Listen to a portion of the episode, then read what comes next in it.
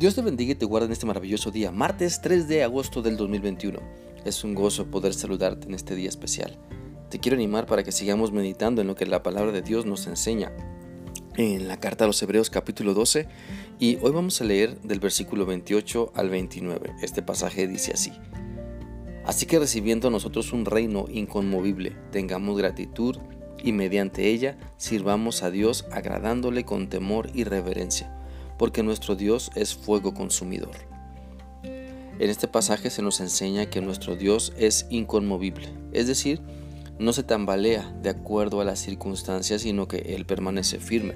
Su palabra no cambia, su voluntad hacia nosotros no cambia. Lo que promete, lo cumple. Lo que hemos recibido de parte de Dios es inconmovible también.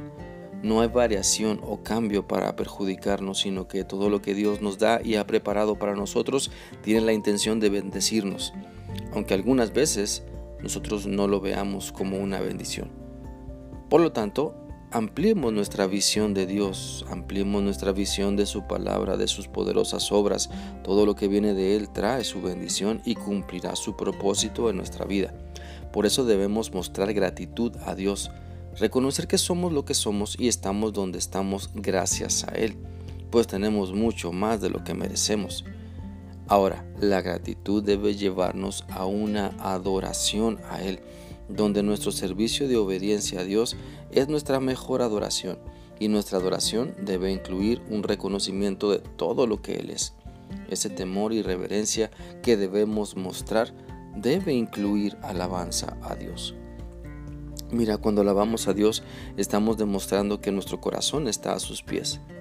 Muchas personas creen que alabar es dar gracias, pero son dos cosas diferentes. Ambas deben estar presentes en nuestras oraciones, en nuestra comunión diaria con Dios. La alabanza denota que hemos entendido la grandeza de Dios y nos sometemos a ella. La alabanza indica nuestro deseo de que se haga su voluntad porque siempre será lo mejor. La alabanza muestra que todo mi ser está alineado a lo que Él quiere de mí. Así que no dejemos de alabar a Dios. No nos conformemos simplemente con ser agradecidos, lo cual es bueno, pero a Dios también tenemos que alabarle. Entendamos que la gratitud indica que su poder es suficiente, pero la alabanza reconoce que nosotros no somos poderosos. La alabanza a Dios nos ubica a nosotros en el sitio correcto del reino de Dios. Por eso debemos adorarle. No de acuerdo a cómo nos sintamos, sino siempre con obediencia, incluyendo alabanza por todo lo que Él es y después gratitud por todo lo que recibimos. ¿Sabes? Si omitimos la alabanza de nuestra comunión con Dios, podemos caer en el error de pensar que merecemos lo que recibimos. Y si solo damos gracias, nos está faltando reconocer que Él es más grande que nosotros. La Biblia dice en el Salmo 30, 12 lo siguiente, Por tanto a ti cantaré gloria mía y no estaré callado. Jehová Dios mío, te alabaré para siempre.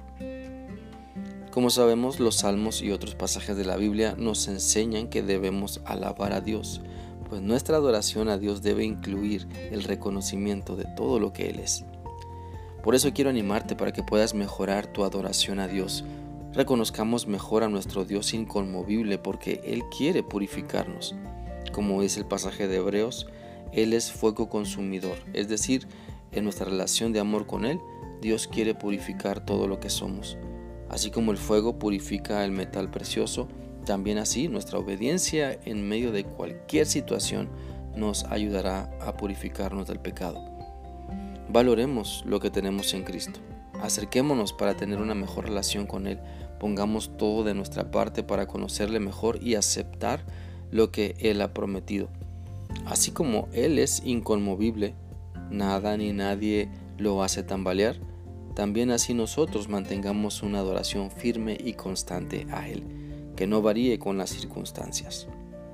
Espero que esta reflexión sea útil para ti y que puedas ajustar todo tu ser para presentar a Dios una adoración firme, llena de fe y amor, donde las palabras de alabanza, de alabanza a Dios, broten de manera natural en ti. Que sigas teniendo un bendecido día. Dios te proteja siempre. Hasta mañana.